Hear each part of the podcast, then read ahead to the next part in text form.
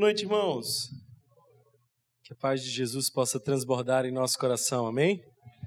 Uma missão difícil falar depois de uma Ellison. Eu geralmente gravo as mensagens e passo devagarzinho para ver se eu entendo alguma coisa. Né? Uma Ellison, um grande amigo. Aliás, eu estou me sentindo em casa, se bem que é a primeira vez que eu estou aqui. Rodrigão, obrigado pelo convite.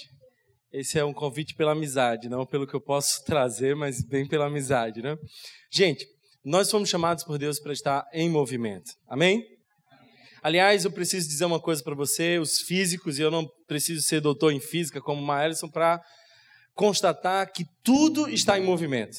Nós precisamos, como igreja, também estar em movimento. Aliás, se tem uma coisa que descreve a igreja de Jesus é esse movimento. Quando foram descrever os discípulos de Jesus, descreveram como os do caminho, porque os discípulos de Jesus estavam em movimento. Quando nós olhamos para Jesus, nós observamos, observamos, por exemplo, Jesus em movimento, de cidade em cidade, de aldeia em aldeia, pregando o evangelho, na praça, nas sinagogas, seja onde for, ele estava em movimento. E nós precisamos, como igreja, estar em movimento.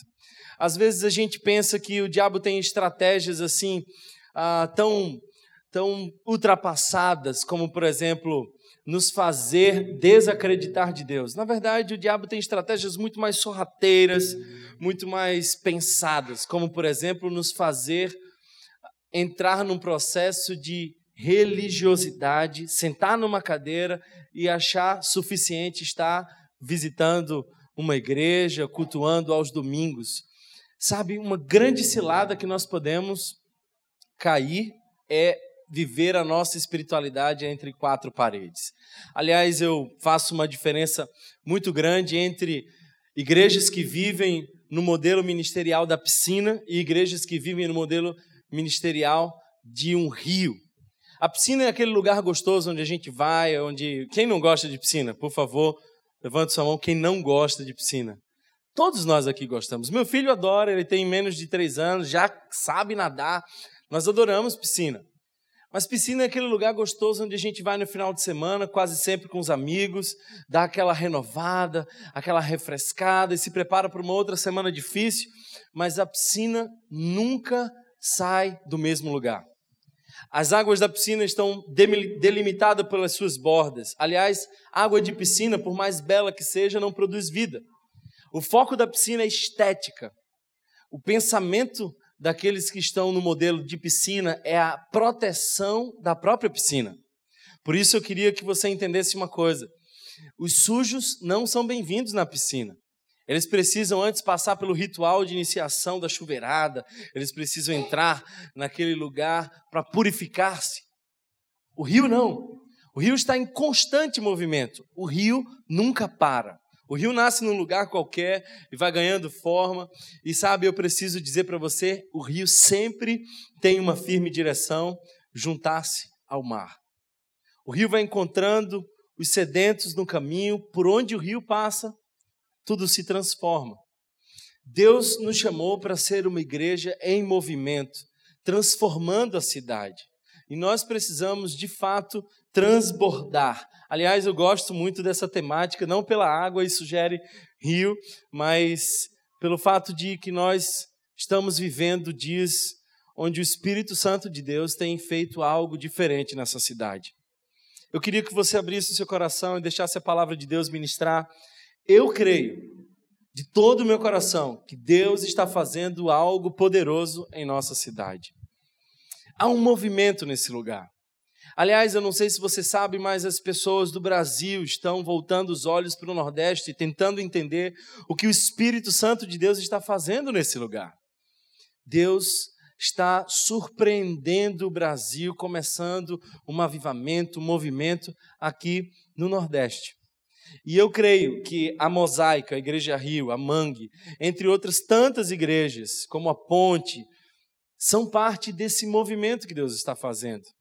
Por isso, eu gostaria de convidar você a rapidamente ir ao texto de Atos, capítulo 2, verso 1. Atos, capítulo 2, verso 1. Hoje eu gostaria de falar sobre esse movimento que transforma a cidade. O movimento que transforma a cidade. Atos, capítulo 2, verso 1 diz assim: Chegando o dia de Pentecostes, estavam todos reunidos num só lugar. De repente veio do som, veio do céu um som, como um vento muito forte, e encheu toda a casa na qual estavam assentados. E viram que parecia línguas de fogo, que se separaram e pousaram sobre cada um deles. Todos ficaram cheios do Espírito Santo e começaram a falar noutras línguas, conforme o Espírito os capacitava. Havia em Jerusalém judeus tementes a Deus, vindo, vindos de todas as nações do mundo. Ouvindo-se este som, ajuntou-se uma multidão que ficou perplexa, pois cada um os ouvia falar em sua própria língua. Atônitos e maravilhados, eles perguntavam: Acaso não são galileus todos esses homens que estão falando? Então, como os ouvimos, cada um de nós em nossa própria língua materna? Partos, medos, elamitas, habitantes da Mesopotâmia, Judâmia, Capadócia, Ponto e da província da Ásia, Frígia e Panfilha, Egito e das partes da Líbia próximas a Cirene, visitantes vindos de Roma, tanto judeus como convertidos ao judaísmo, cretenses e árabes. Nós os ouvimos declarar as maravilhas de Deus em nossa própria língua. Atônitos e perplexos, todos perguntavam uns aos outros: que significa isso? Alguns, todavia, zombavam deles e diziam: eles beberam vinho demais. Eu creio que Deus está começando um movimento. Aliás, Deus faz movimentos em toda a terra, pelos séculos. E quando nós observamos, por exemplo, a história dos avivamentos, nós vemos como os avivamentos vão crescendo discretamente no coração de homens e mulheres de Deus que buscam em oração o Espírito Santo de Deus, e aquilo vai ganhando proporções inimagináveis.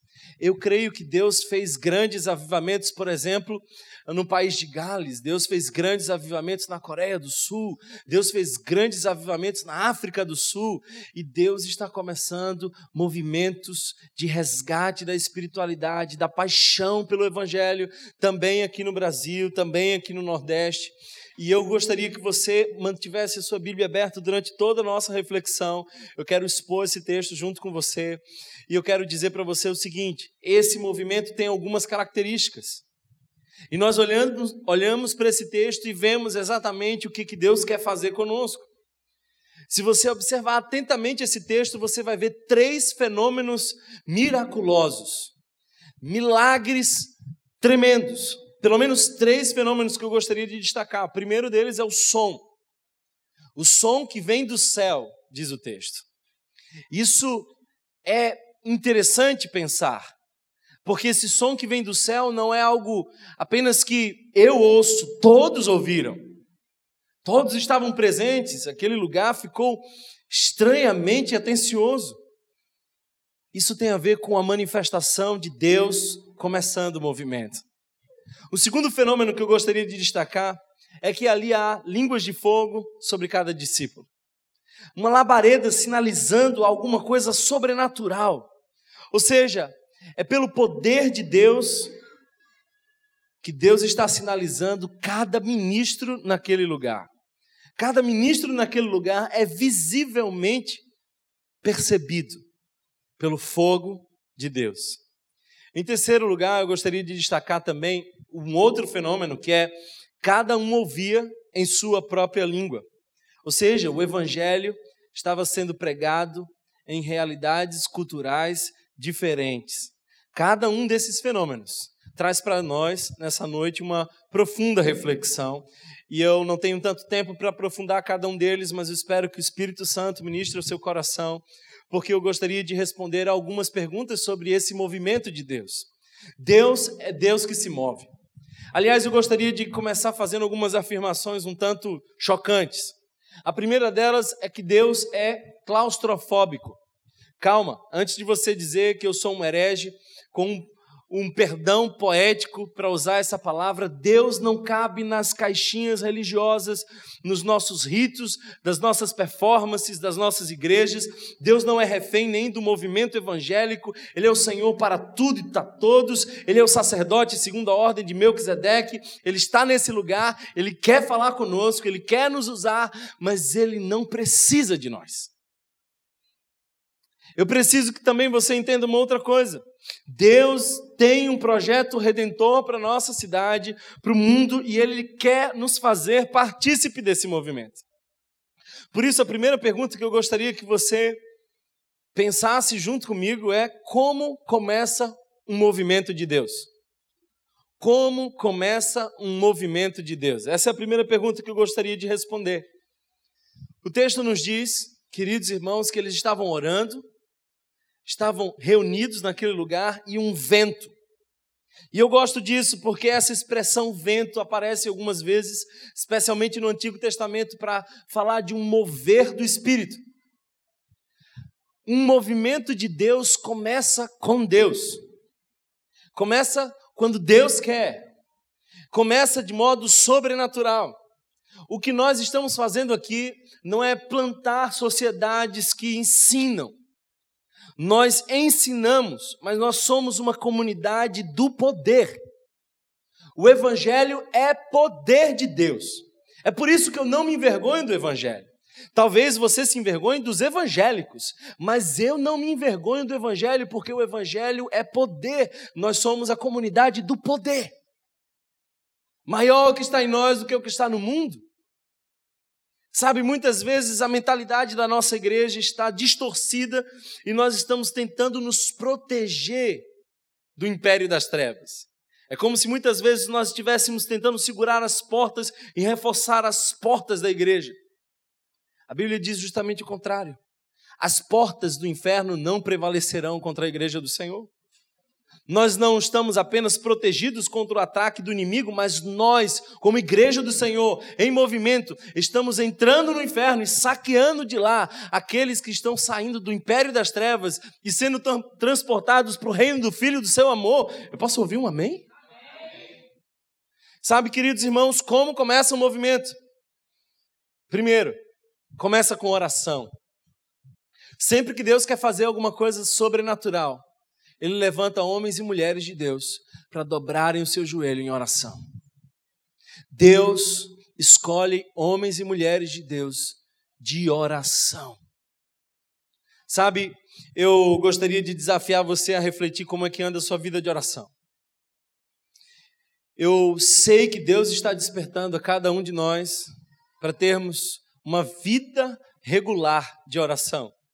Na nossa igreja, nós criamos um aplicativo que ajuda as pessoas a se desenvolverem espiritualmente, emocionalmente e fisicamente. E uma das coisas que nós colocamos dentro desse aplicativo foi um relógio de oração. E quando esse relógio de oração tocava, a igreja inteira dobrava os joelhos. E três vezes ao dia, manhã, tarde e noite, essa igreja estava dobrada de joelhos na presença do Senhor. E nós começamos a experimentar coisas impressionantes, e o mover de Deus, queridos irmãos, mais uma vez, começa quando o povo de Deus busca a presença de Deus em oração. Mas a segunda resposta para essa pergunta, quando começa, ou como começa o mover de Deus, é que o mover de Deus começa quando Deus quer começar a mover. Nós fizemos um retiro há algumas, alguns meses atrás, cujo título era Avivamento. E a primeira afirmação que eu fiz no retiro é: queridos irmãos, nós não viemos aqui com garantias que nós vamos ter um avivamento. Nós viemos aqui buscar um avivamento. O avivamento só acontece quando Deus quer. É movimento de Deus.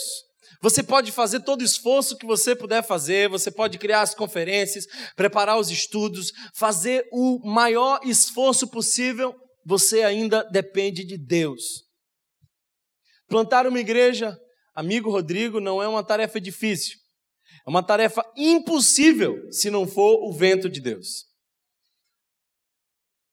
Eu acho interessante e lembro muito bem quando eu era criança e tentava lá na minha cidade, soltar pipa. Quem aqui já foi ministrado por uma pipa? Levanta sua mão. Opa. Eu adorava soltar pipa. O grande problema é que na minha cidade, especialmente onde eu morava ali perto, não tinha muito vento. Então a gente saía correndo para um lado para o outro, correndo para um lado para o outro. E quando a gente, depois de correr suado, olhava para trás, depois de ter descido a ladeira com o máximo de velocidade que a gente conseguia, o que a gente via é que a nossa pipa ainda estava no chão. Parece que o nosso esforço não é suficiente. Outro dia, meu filho ganhou uma pipa e eu fui com ele para a praia. E eu fiquei pensando: será que eu vou ficar frustrado e humilhado? Será que o inimigo vai me fazer passar essa vergonha na frente do meu filho? Tirei a pipa, botei ela no lugar e o vento fez todo o trabalho. E ela subiu bem alto, sabe por quê? Porque não dependia de mim. O movimento de Deus não depende de nós. Nós apenas podemos dizer: Deus, eis-me aqui. Eu quero viver esse movimento, eu quero sentir o teu espírito, eu quero ser parte daquilo que estás sonhando para a minha cidade. Mas o movimento de Deus começa quando Deus quer começar o movimento. A terceira resposta que eu daria a essa pergunta é que o movimento de Deus começa com a capacitação dos discípulos de Deus através do Espírito Santo. O texto diz que eles ficaram cheios do Espírito Santo. E acho interessante porque essa expressão ficaram cheios do Espírito Santo aparece outras vezes no livro de Atos. E numa das vezes que aparece, diz que eles estavam mais uma vez reunidos em oração. Essa associação de oração e Espírito Santo parece muito comum na Bíblia. E uma das coisas que acontece é que quando eles ficam cheios do Espírito Santo, eles saem a pregar o Evangelho de modo ousado. O grande problema, queridos irmãos, é de que nós temos uma igreja distraída com muitas coisas, mas que não está focada em buscar mais e mais do Espírito Santo. Crentes que são nominais, que fizeram sua profissão pública de fé, mas não estão se enchendo do Espírito. Aliás, Paulo disse: não se encham de vinho, onde há dissolução, mas enchei-vos do Espírito Santo de Deus. Essa é a missão da igreja. A igreja precisa buscar o Espírito Santo cada vez mais. Nós precisamos estar embriagados do Espírito Santo. Sabe, irmãos, uma terceira resposta, aliás, a quarta resposta que eu dou a isso, a essa pergunta, quando começa o movimento, é que o movimento começa quando há unidade. O texto nos diz que todos estavam, todos estavam unidos orando. Nós precisamos estar unidos no mesmo propósito. Aliás, Provérbios nos diz que seis coisas o Senhor detesta e a sétima ele abomina.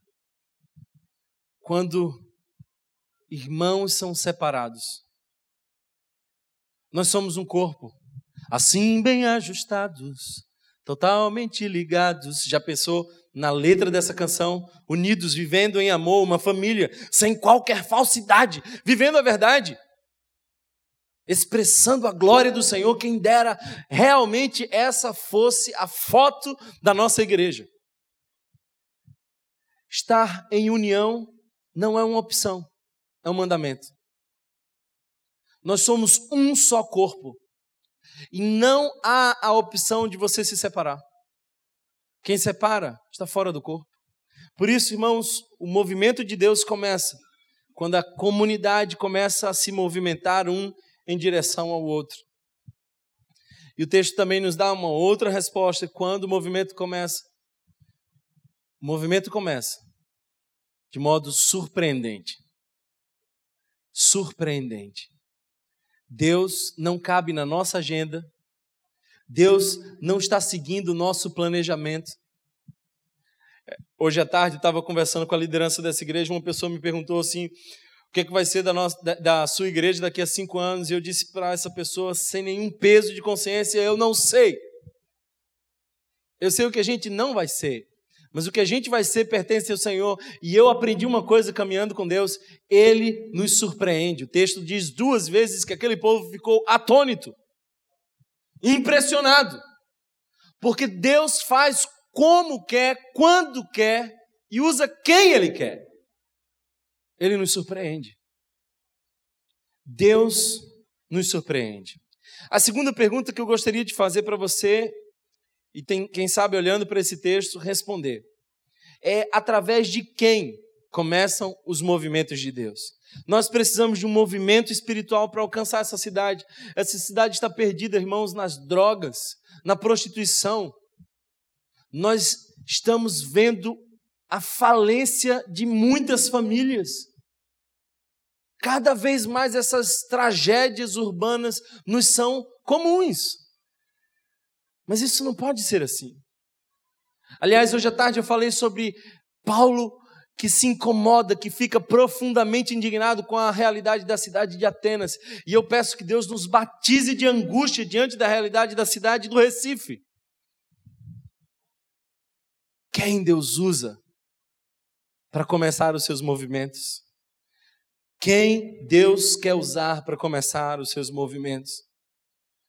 Sabe, o texto nos diz que haviam línguas de fogo por sobre a cabeça daqueles discípulos. E eu gostaria, antes de responder essa pergunta, colocar você no contexto dessa afirmação. Se nós observarmos o Antigo Testamento, nós vamos ver que o fogo também representava a presença do Senhor. Com frequência, o fogo também estava associado com a presença destruidora, condenatória e ameaçatória de Deus. Por exemplo, em Gênesis capítulo 15, verso 17, Abraão encontra-se com Deus e ele se revela ali por fogo consumidor. Quando, por exemplo, nós vemos Moisés encontrando-se com Deus, ele ouve a voz saindo da sarça ardente que não se consumia. E Deus diz: Tira a sandália dos teus pés, Moisés. Quando nós observamos, por exemplo, o Monte Sinai, em Êxodo capítulo 19, verso 12, nós vemos que aquele lugar não podia ser tocado, aquela montanha, nem pelos animais. Do contrário, homens, animais e quem quer que tocasse aquela montanha morreria. Então, qual é a conexão que esse fogo poderoso e consumidor no Antigo Testamento tem agora com essas labaredas de fogo que foram divididas e repartidas na cabeça dos discípulos? Em todos os exemplos do Antigo Testamento, o fogo estava quase sempre associado a perigo. Mas em Pentecostes, as línguas de fogo estão sobre os discípulos. Sabe, irmãos, parece que em Pentecostes Deus sinaliza que nós somos a chama que não se apaga, que nós somos a luz que brilha, que nós somos os escolhidos de Deus e que a presença poderosa de Deus veio habitar em nós. Por isso, a primeira resposta que eu gostaria de dar para você sobre quem Deus usa para começar os movimentos é todos os discípulos de Jesus. Todos os discípulos de Jesus. Nós somos chamados por Deus para sinalizar o reino de Deus. A igreja tem uma missão. E a missão da igreja é juntar-se ao projeto redentor de Deus de resgatar o mundo perdido, sinalizando que o reino dele está entre nós. Por isso, todos nós temos o sinal do, da presença poderosa de Deus em nós, não mais condenatória, porque ele já pagou o preço na cruz do Calvário, todo o peso ele carregou por nós. O fogo agora já não é mais uma ameaça, é um consolo. Ele habita em nós por isso, todos nós podemos ser usados no movimento de Deus. A segunda resposta que eu gostaria de dar a essa pergunta é de que Deus costuma e com frequência usa gente simples. O texto diz que aqueles homens que ouviam em sua própria língua ficaram atônitos, perplexos e faziam uma pergunta: Não são porventura esses galileus? Galileus?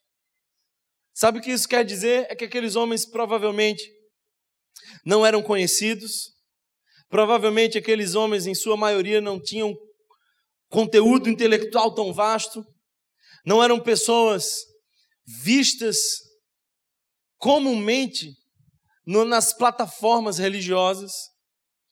Eles eram homens e mulheres simples que Deus quis usar. Eu já vi inúmeras vezes na minha vida teólogos vazios e analfabetos cheios de Deus. Porque Deus não é um conteúdo a ser assimilado. Se fosse assim, um livro bastaria. Deus é para ser experimentado, é uma relação. Por isso, homens e mulheres de Deus estão espalhados na face da terra, dobrando seus joelhos e vivendo intimidade com Deus. Eu não preciso saber sobre Deus, apenas eu quero vivê-lo em intimidade. Aqueles homens eram pescadores, mas agora eles surpreendiam o mundo.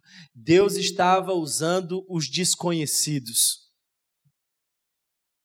A palavra de Deus diz que ele chama aqueles que não são para confundir os que são. Deus tem feito isso em toda a história do Evangelho e ainda faz hoje. Por isso Deus me chamou. Alguém que não era nada e continua não sendo. A única diferença de que a labareda do fogo do Espírito Santo está em mim. Por isso que Deus chama você. Alguém que merecia, pe... merecia por conta do seu pecado o inferno e a morte, mas ele resgatou. E ele te deu vida, ele te deu o Espírito Santo e agora ele te chama para ser luz do mundo. Sabe, irmãos, esse é um grande privilégio. Esse é um grande privilégio. Cada crente, um ministro. Cada crente do Senhor, um ministro. Eu acredito, quando eu olho, por exemplo, para essa nova geração de pastores, e eu tenho um profundo respeito, apreço, carinho pela geração anterior, os nossos pais, aqueles que nos ensinaram o Evangelho. Tem aqui uma presença honrosa do pastor Alberto, que ensinou tanto, que inspirou tanto. Nós temos um profundo apreço pelo Senhor e por todos aqueles que são de sua geração, mas Deus tem levantado também meninos. Meninos, muitas vezes meninos desconhecidos. Eu gosto da história que o Evangelho nos conta de que havia uma multidão faminta. E aquela multidão faminta estava querendo ouvir Jesus. E Jesus disse: Dá-lhe voz de comer, mas ninguém tinha. Apenas um menino. Qual era o nome do menino? Alguém pode me dizer qual era o nome do menino? Deus está levantando meninos desconhecidos para alimentar uma cidade faminta. Eu quero ser só um menino desconhecido. Aliás, eu acho que desconhecido eu já sou. Outro dia eu fui pregar numa conferência e quando eu vi o cartaz, o nome era o meu, a foto não era minha. Eu não estou brincando, por isso quando eu vim aqui hoje, eu fui conferir a foto e era a minha foto. Fiquei muito grato. Louvado seja Deus, acho que o Senhor está me ajudando a seguir, como João disse, que diminua eu e que Cristo cresça. Eu quero ser parte dessa geração que é usada nos movimentos de Deus. Eu quero ser esse menino desconhecido que oferece o pouco que tem ao Senhor e que Deus usa para alimentar multidões. Eu quero ser esse que diz: Deus, eu tenho pouco, mas tudo que eu tenho eu te ofereço. Deus quer alimentar multidões. O movimento do Espírito Santo de Deus está nesse lugar, está nessa cidade. E Deus está dizendo: dá-lhe voz de comer. Eu não sei se você consegue imaginar, mas enquanto eu falava, Nesse exato momento, enquanto você me ouvia, aproximadamente quatro ou cinco mulheres foram abusadas sexualmente. Enquanto nós falávamos, provavelmente duas ou três pessoas tentavam suicídio. Dez casamentos se desfaziam. Pais e filhos se distanciavam absurdamente mais. E a resposta para essa geração adoecida são homens e mulheres desconhecidos, galileus, que dobraram seus joelhos e fizeram parte do movimento de Deus. Deus conta conosco. Ele não precisa de nós, mas ele nos deu esse privilégio. Alguém pode dizer amém? Sabe, em Êxodo capítulo 19, nós temos quase todos os elementos que nós temos em Atos capítulo 2 há um terremoto, há um vento, há o fogo. Mas há uma diferença muito interessante aqui. Embora tenha terremoto, fogo, vento, embora tenha uma mensagem em Pentecostes, diferente da montanha do Sinai, em Pentecostes nós temos uma aproximação de Deus. Por que Pentecostes então foi melhor do que o Sinai? Porque no Sinai nós tínhamos o mediador Moisés. Em Pentecostes nós temos o mediador Jesus, o grande e maior Moisés, que fez todo o trabalho, que morreu na cruz do Calvário, não apenas subiu a montanha, mas foi sacrificado nela. Por isso, queridos irmãos, eu gostaria de dizer para vocês que eu acredito e eu tenho orado para que Deus comece um movimento. E esse movimento não é um movimento da Igreja Rio, isso seria um movimento institucional, fabricado. Deus não trabalha com a minha agenda. Esse movimento não é um movimento da comunidade que vocês congregam. Não é a mosaico que decidiu fazer o movimento de Deus, porque isso seria correr puxando a pipa. São igrejas que estão unidas em oração, buscando ao Senhor, com um propósito. E aqui eu chego na terceira e última pergunta: qual é o propósito do movimento de Deus? Qual é o propósito do movimento de Deus? O propósito do movimento de Deus é de que a mensagem de Deus seja conhecida, seja traduzida, seja entendida em diversas culturas. Não é interessante que ali o texto faz questão de dizer que haviam todas as nações? É exatamente o fenômeno inverso de Babel. Em Babel há desunião porque ninguém consegue se comunicar. Em Pentecostes, as pessoas falam e as outras ouvem no seu próprio idioma. É o ajuntamento de Deus. Qual é o propósito do movimento de Deus? É que a mensagem de Deus deve e será pregada em toda tribo, povo, língua e nação. Quando eu leio, por exemplo, o Apocalipse, eu vejo Jesus dizendo que com o seu sangue ele comprou para Deus povo de toda tribo, língua e nação. E todos nós haveremos de dobrar os nossos joelhos e dizer: Quão santo e digno Ele é. Como isso acontece? É porque o Evangelho vai para além de qualquer cultura. O que Jesus está fazendo aqui é se certificar de que o Evangelho não está refém de nenhuma cultura. A igreja começa em todas as culturas numa mensagem. É de que Deus é o Senhor de todos. Eu não sei se você sabe, mas os muçulmanos não traduzem o Alcorão. E não traduzem o Alcorão por uma razão muito simples, porque para eles, Deus, Alá, fala árabe. Essa é a língua de Deus, é a forma como Deus se comunica. Por isso o Alcorão não é traduzido. Em Pentecostes nós vemos Deus dizer: Eu falo todas as línguas, eu alcanço todas as pessoas, de todas as culturas e subculturas, eu sou o Senhor de tudo e todos.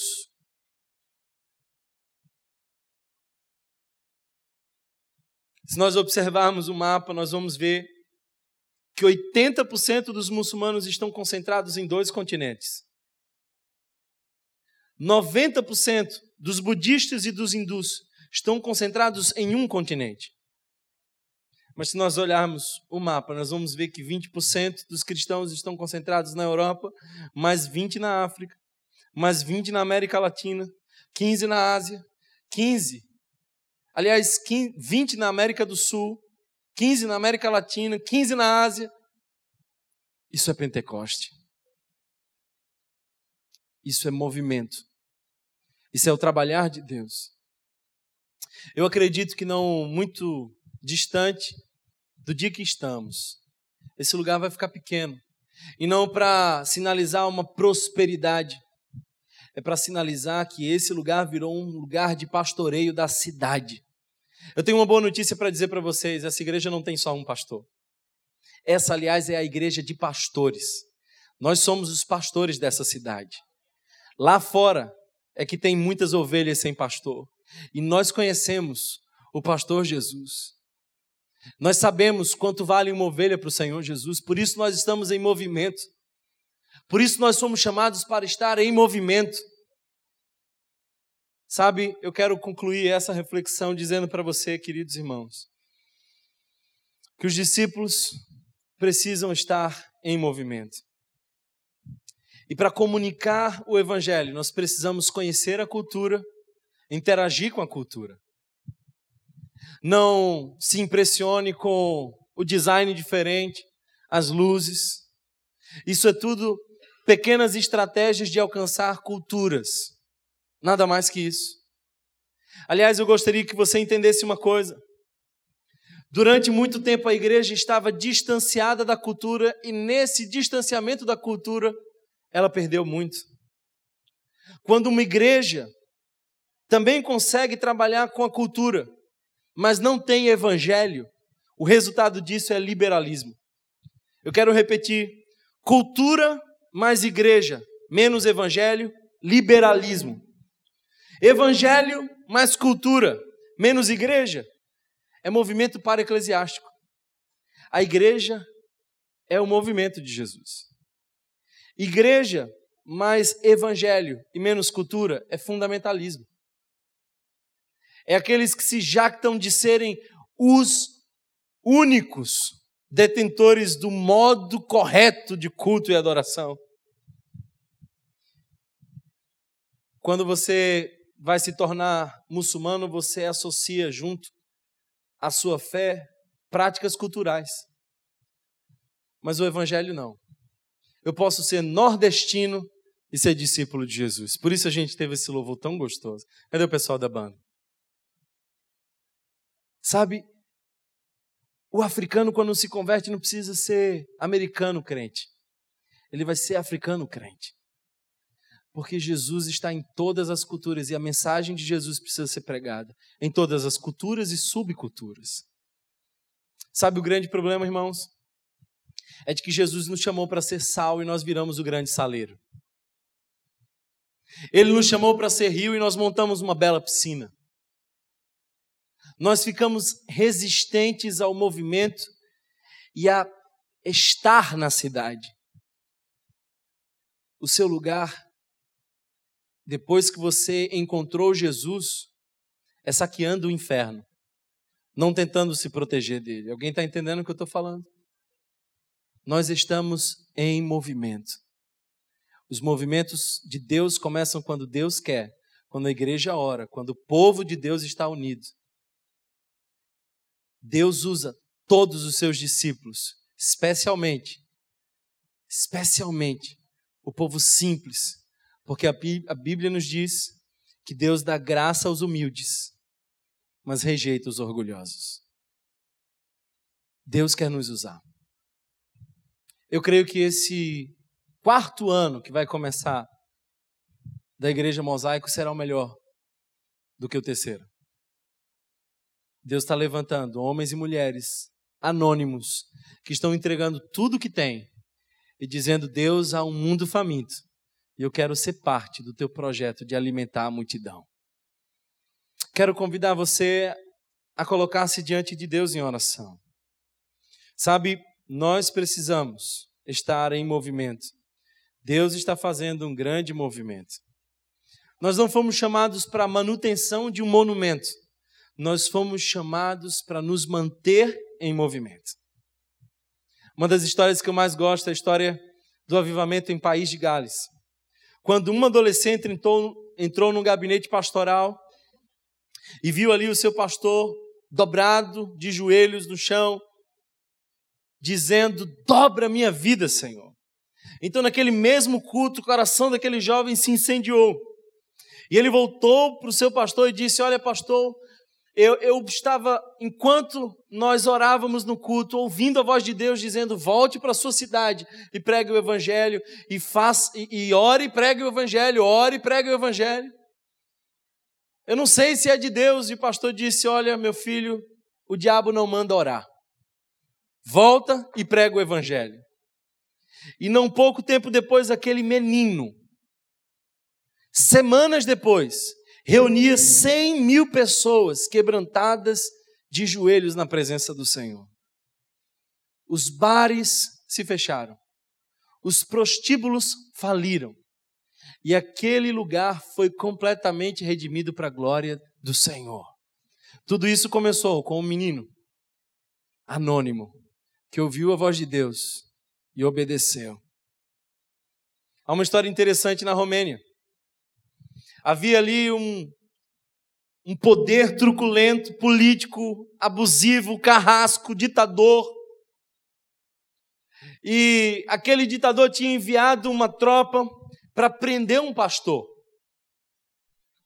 E aquele pastor estava ali na sua casa na madrugada, quando a sua igreja levantou, a sua igreja tinha aproximadamente 80 pessoas, e deram a volta na casa do pastor e começaram a cantar louvores.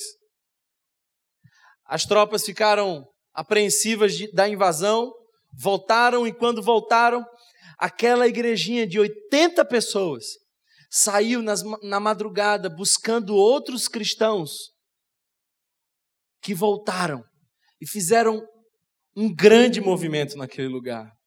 Um jovem decidiu comprar velas e começou a distribuir velas naquele lugar, naquela madrugada.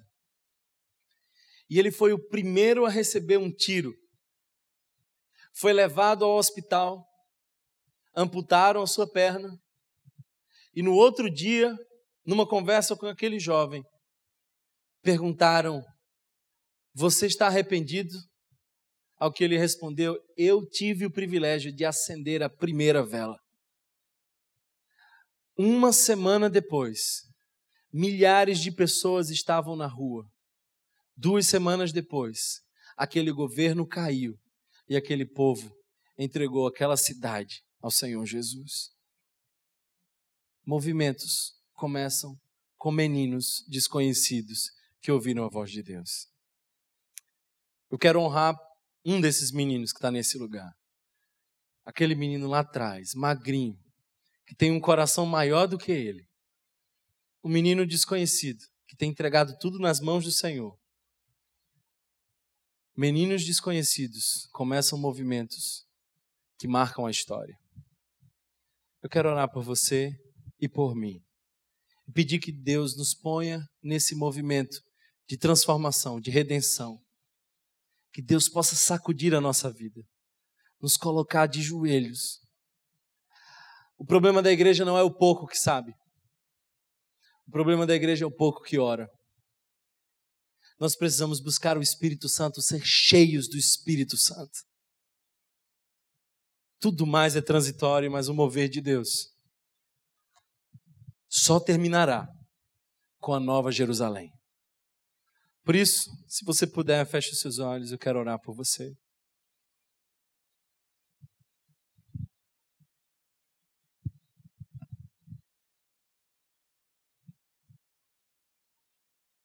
Eu quero pedir que o Espírito Santo de Deus, nesse momento, comece a tocar o seu coração. Quem sabe esse é um bom momento para você se quebrantar, se humilhar, porque Deus usa corações quebrantados. Ele resiste aos orgulhosos.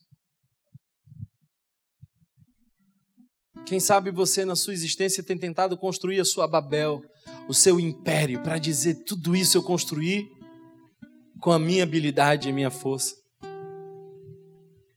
Mas hoje é dia de você dizer: Deus, eu quero ser parte desse movimento de comunicar o Evangelho em outras culturas. Eu quero ser parte do teu chamado. Eu não quero estar estagnado como uma piscina. Eu quero ser rio que flui. Rios de águas vivas fluirão do seu interior. Eu quero estar em movimento. Esse é um bom momento para você se colocar na, na presença do Senhor e se arrepender por tudo aquilo que você tem vivido, e especialmente pela sua omissão, especialmente pela sua tendência à comodidade Deus te chamou para ser o sal do mundo, mas o sal não tem poder nenhum se não for misturado. Por isso, Deus levanta igrejas capazes de estar na cidade, serem relevantes naquilo para qual foram chamadas a fazer.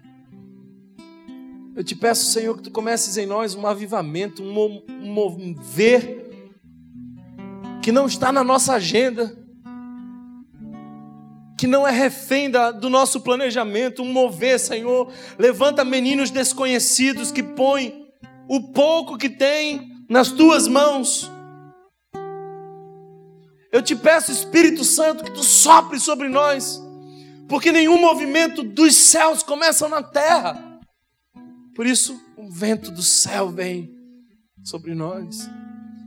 Deus, que a gente não se embriague dos nossos projetos egoístas, nas nossas ganâncias, nas preocupações dessa vida, nos prazeres desenfreados, mas que a gente seja cheio do Teu Espírito Santo. Eu queria convidar você a entrar em oração agora, na presença daquele que é digno, na presença daquele que é Senhor sobre toda a cultura, que será adorado em todas as nações. Eu quero convidar você a, nesse momento, reconhecer quem Ele é e adorar Ele na beleza da santidade de quem Ele é.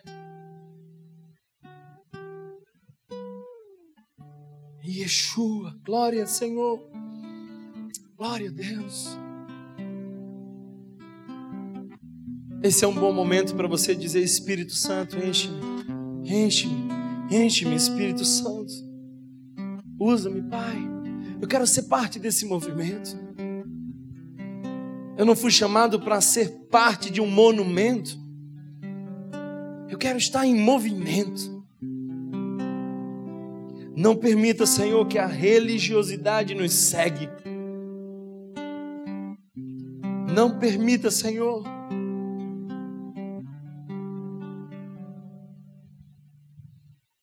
Nos colocamos aos teus pés, Jesus nos colocamos aos teus pés, Senhor. Ore, busque o Senhor. Todos estavam de joelhos e oravam, e ouviu do céu um som como de um vento muito forte. E todos ali ficaram cheios do Espírito Santo. E então comunicavam o Evangelho em diversas culturas.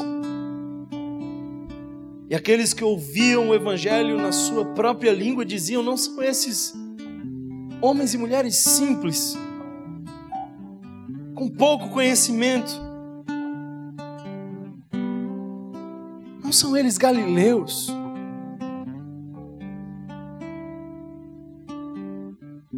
É isso que nós queremos ser, Senhor. É isso que nós queremos ser, Senhor. Homens e mulheres que não se acostumam com a tua presença, quebrantam diante da possibilidade de sermos parte do movimento. O movimento que está para além de toda a igreja, de toda a denominação o movimento que é o movimento de Deus.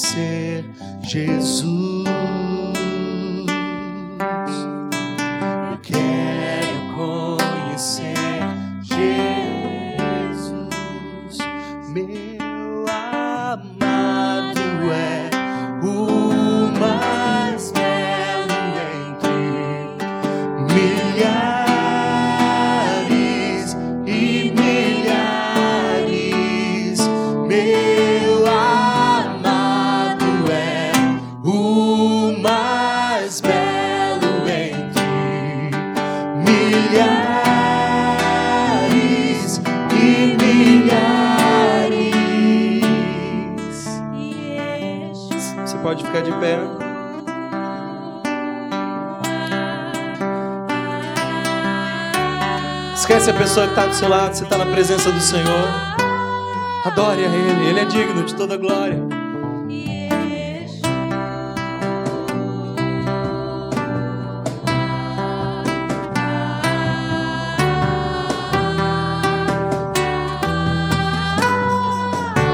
E eis que vi um livro achado, fechado de sete selos.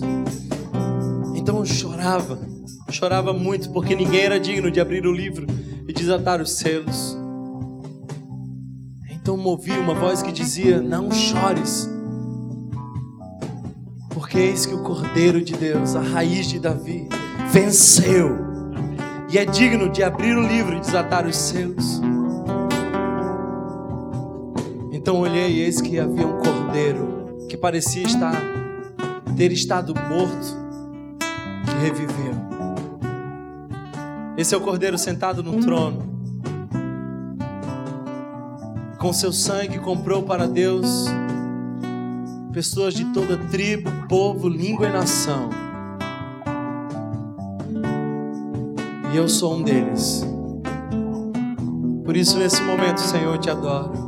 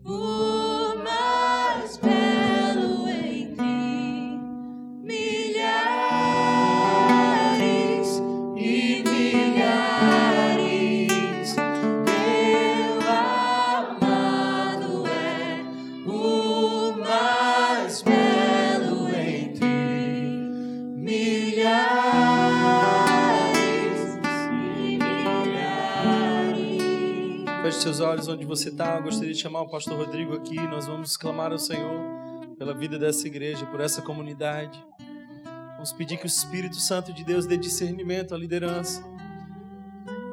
Que o Eterno possa guiar o movimento dele nesse lugar. Interceda nesse momento pelo pastor Rodrigo, pela sua esposa, pela liderança dessa comunidade. Deus, nós pedimos, Senhor, que tu dê a essa comunidade ousadia, Jesus Deus aquece os corações dessa comunidade, Pai. Eu te peço em nome de Jesus que eles se apaixonem por Jesus e por essa palavra, Senhor. Que não haja nada mais que os distraia, Pai, mas que eles estejam na tua presença, clamando e obedecendo, Senhor. Deus, que eles estejam onde tu os enviou para estar, Senhor. Essa é a Jerusalém que tu nos enviou para estar, Jesus. Deus, eu te peço que tu levante homens e mulheres anônimos, discretos, mas totalmente dedicados a ti, Senhor. O mundo ainda há de ver o que Deus pode fazer por, com e através de um homem e de uma mulher completamente dedicado ao Senhor. Por isso eu te peço, Senhor, por essa comunidade. Te peço que teu Espírito Santo, Senhor, direcione essa igreja, essa liderança, esse pastor Deus, eu te peço, Senhor, que tu batize ele de força, de discernimento, de ousadia. Eu oro, Senhor, pelo seu estado físico, Pai. Eu te peço, Espírito Santo, que tu dê saúde e força, Senhor. Renove, Senhor, poderosamente as suas forças para que ele possa continuar pastoreando esse rebanho que é teu, Senhor. Oro para que essa igreja seja um sinal visível de Deus nesse bairro, nessa cidade. Eu oro nesse momento, Senhor, por aqueles homens e mulheres aflitos, desesperados, famintos de sentido. Eu oro, Pai, por aquilo que tu estás fazendo e por aquilo que tu há de fazer por e através de nós, para a glória do teu nome. Para a glória do teu nome. Toda igreja diz. Amém. Glória a Deus, glória a Deus. Thomas, que bênção, que bênção.